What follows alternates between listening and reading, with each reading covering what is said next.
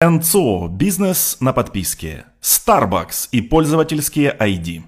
В начале 2017 года Starbucks попала на первые полосы новостных изданий в связи с уникальным информационным поводом. Мобильное приложение сети кофеин невероятными темпами набирало популярность.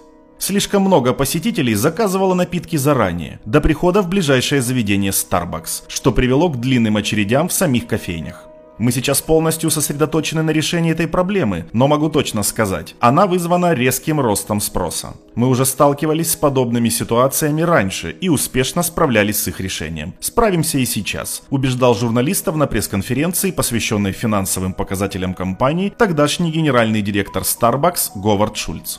Со временем очереди из Starbucks действительно исчезли. В часы пик за прилавками работали дополнительные бариста. Эта история не о том, насколько быстро мобильные технологии меняют наши устоявшиеся ежедневные привычки. Ну разве что совсем немного. За ней стоит нечто большее, о чем практически не упоминали деловые и технические издания. Могущество цифровой системы Starbucks ID. Ведь после того, как пользователь подтверждал в системе все данные о себе, включая реквизиты банковской карты, возраст, демографические данные и место жительства, иногда, а Starbucks получала возможность отслеживать историю его покупок, перед компанией открылся чудесный мир новых возможностей. К сегодняшнему дню на бонусную программу Starbucks подписано более 13 миллионов человек, и на них приходится около трети общих продаж компании в США. Каждый десятый стаканчик кофе Starbucks сейчас заказывается через мобильное приложение, позволяющее увидеть, сколько времени потребуется бариста для приготовления заказа, а клиенту для того, чтобы дойти до ближайшей кофейни сети и забрать заказ. В Starbucks делают все для того, чтобы покупателям не приходилось стоять в очередях. А начиналось все с пользовательских ID. Сегодня, благодаря этой системе, постоянные клиенты Starbucks не останутся без стаканчика любимого латте, даже находясь в командировке в другом городе. Им все так же достаточно зайти в ближайшую к отелю кофейню сети.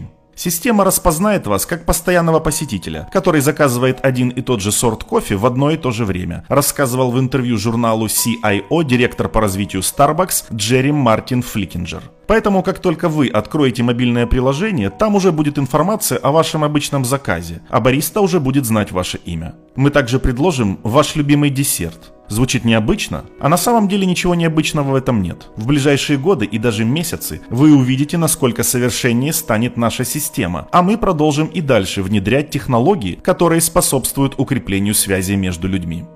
Однозначно можно сказать, что Starbucks берет пример с компаний, входящих в так называемую большую четверку GAFA – Google, Amazon, Facebook и Apple. В Китае, кстати, им соответствует большая тройка BAT – Baidu, Alibaba, Tencent – что объединяет все эти компании? Система пользовательских ID. У всех есть отдельная цифровая платформа, которая позволяет отслеживать поведение клиентов и принимать решения относительно дальнейшего распределения ресурсов компании и внедрения новых услуг. В случае со Starbucks это, например, может быть решение о том, сколько призовых звезд присваивать за покупку того или иного напитка и где открыть новую кофейню. Похожая платформа есть и у команды Gmail, и у Netflix. Возникает только вопрос, у кого ее до сих пор нет? Какой из привычных вам брендов ею еще не обзавелся? Ну, с большой долей вероятности у вас нет персонального Coke ID или Nike ID или L'Oreal ID. Но если вы настоящий и преданный поклонник этих марок, поверьте, скоро и они у вас появятся.